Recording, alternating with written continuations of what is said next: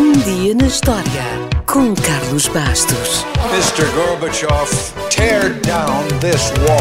I have a dream. Aqui, posto de comando do movimento das Forças Armadas. Sim, é, é, é, é fazer a conta. Houston, we have a problem. Yes, we can. And now for something completely different. Não há português que não tenha ouvido falar no Cabo das Tormentas. Até aqueles que prestavam pouca atenção às aulas de história ouviram falar dele. O Cabo foi uma tormenta para nós, no início dos descobrimentos, mas transformou-se depois em Cabo da Boa Esperança. Afinal, a Índia e as suas riquezas ficavam logo ali ao virar da esquina.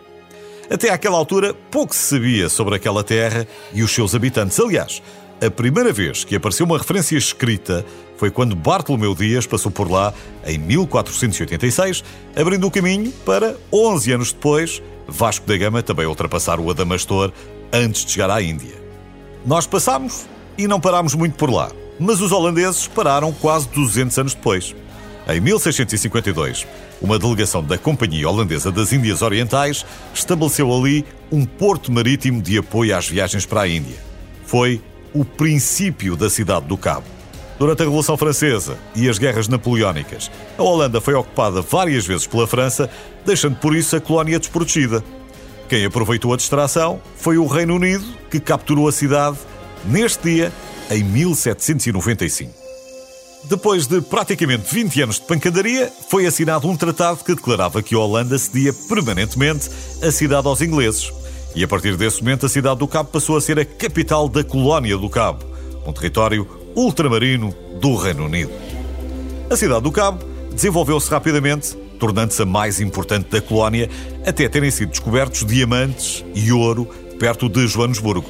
Ainda hoje, aproximadamente 20% do ouro mundial é extraído da África do Sul. Esta febre do ouro e dos diamantes atraiu milhares e milhares de pessoas e fez de Joanesburgo a maior cidade sul-africana. No entanto, é bom recordar que a capital executiva da África do Sul é Pretória. A cidade do Cabo é a capital legislativa. E ainda temos Bloemfontein, que é a capital judicial.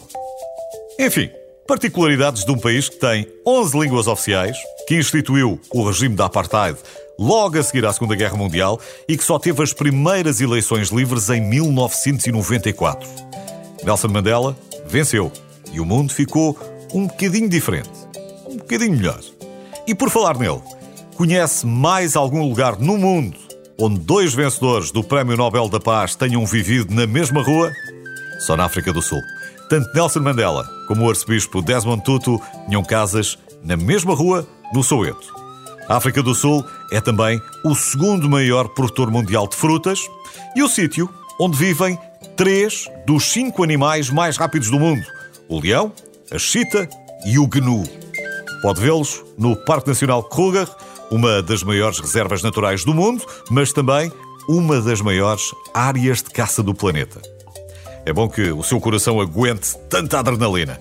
Talvez por isso não seja de estranhar que o primeiro transplante de coração tenha sido realizado precisamente na cidade do Cabo, em 1967. E para terminar, fico só com mais este facto curioso.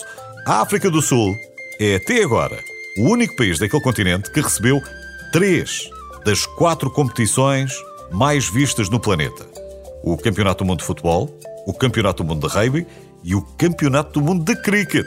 Ah, pois é, o Cricket. Só faltam os Jogos Olímpicos.